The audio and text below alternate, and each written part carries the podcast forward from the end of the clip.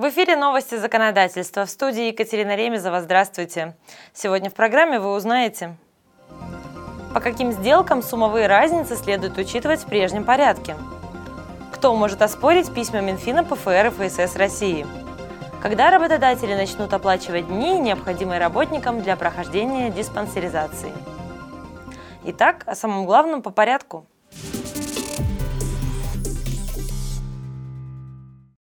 Минфин разъяснил, как учитывать суммовые разницы в переходный период – Напомним, что с 1 января 2015 года требования и обязательства, выраженные в иностранной валюте, переоцениваются так же, как и в бухгалтерском учете.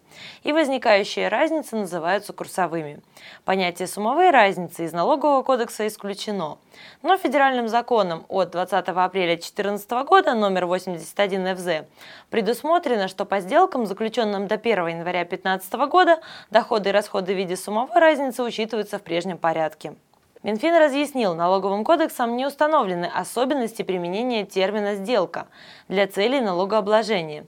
И, по его мнению, прежний порядок учета суммовых разниц должен применяться к сделкам, заключенным до 1 января 2015 года, если их исполнение возникает после 1 января 2015 года.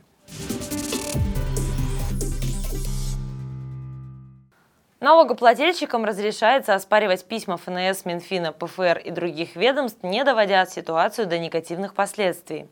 Такое решение содержится в постановлении Конституционного суда. Эти документы формально не являются нормативно-правовыми актами, но фактически обладают их свойствами.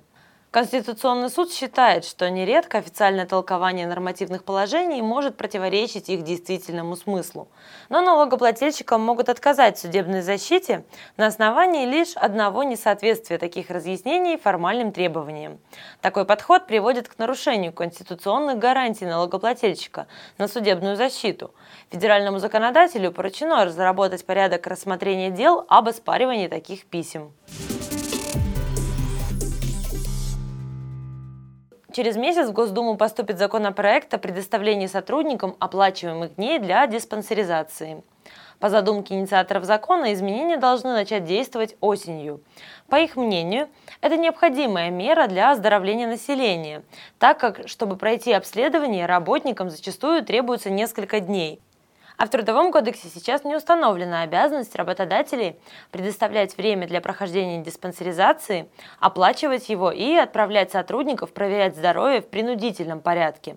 Если бы это стало обязанностью, то проблемы многих людей, связанных с нехваткой времени на диспансеризацию из-за работы, были бы решены.